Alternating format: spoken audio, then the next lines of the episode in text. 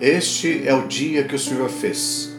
Regozijemo-nos e alegremo-nos nele.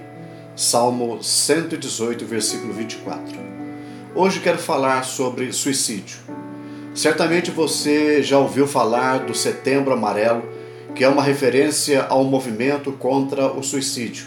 O dia 10 de setembro é considerado no nosso calendário como o Dia Mundial de Prevenção ao Suicídio. Segundo um estudo da Organização Mundial da Saúde, 804 mil pessoas cometem suicídio no mundo todos os anos. O Brasil ocupa o oitavo lugar no mundo no índice de suicídio.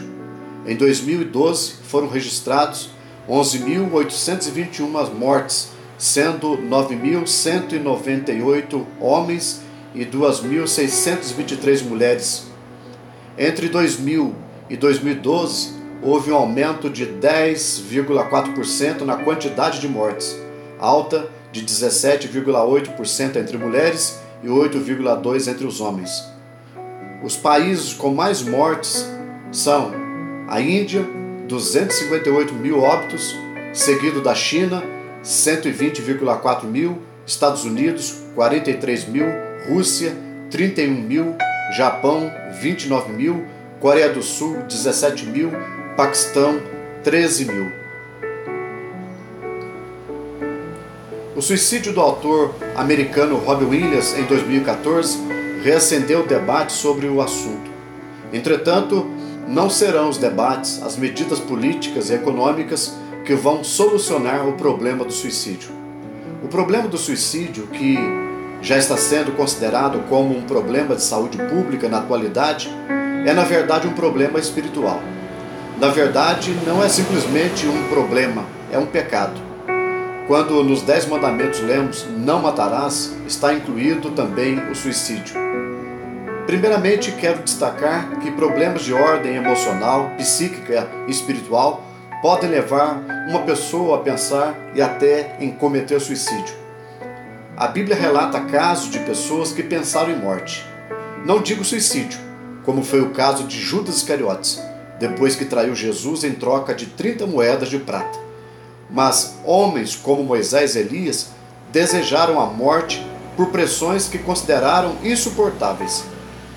Estes homens, Moisés e Elias, não atentaram contra a vida, e sim pediram a Deus que lhes tirasse a vida. Eles entendiam que somente Deus tem o direito sobre a vida dos homens, porque a vida pertence a Deus. O suicídio é diferente do caso de Moisés e Elias. No suicídio, é a pessoa que se vê no direito de tirar a própria vida, algo que não lhe pertence. Portanto, é pecado. O suicídio é o homicídio contra si mesmo. Na Bíblia, o diabo é chamado de assassino ou homicida, que é a mesma coisa. Inclusive, Jesus diz que o diabo, que ele vem somente para roubar, matar e destruir. Diante desta declaração de Jesus, compreendemos que o ato de tirar a vida é de procedência diabólica.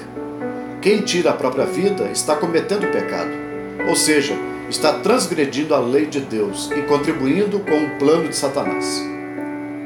O suicida ou a pessoa que pretende cometer suicídio sempre apresenta certos sinais, certos indicativos antes de consumar seu desejo.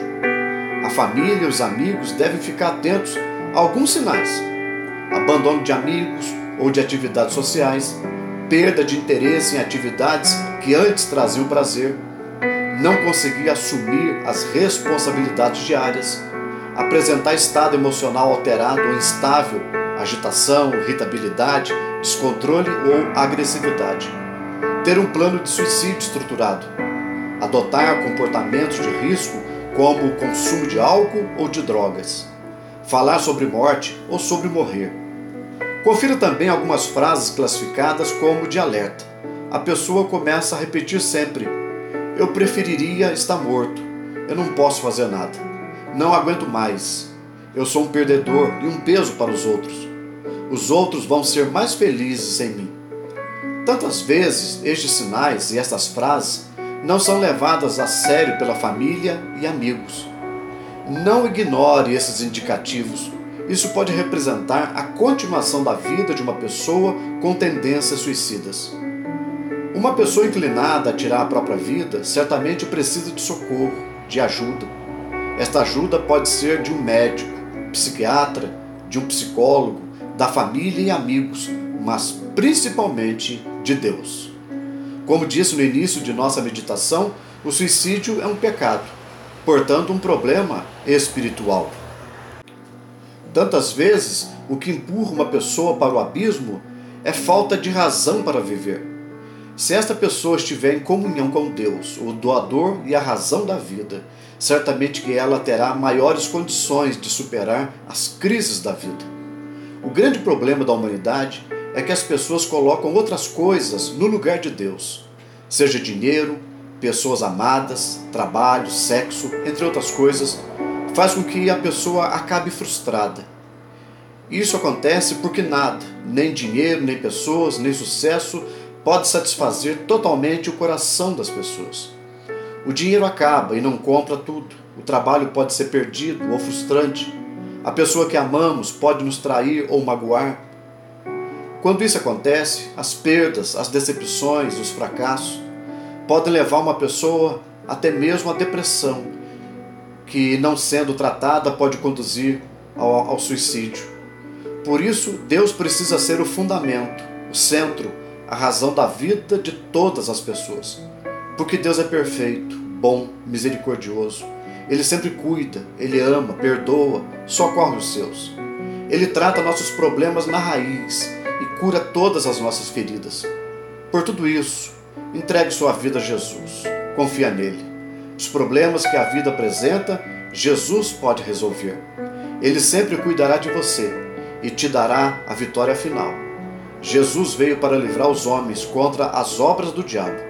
Jesus veio para nos dar vida plena e feliz na Sua presença.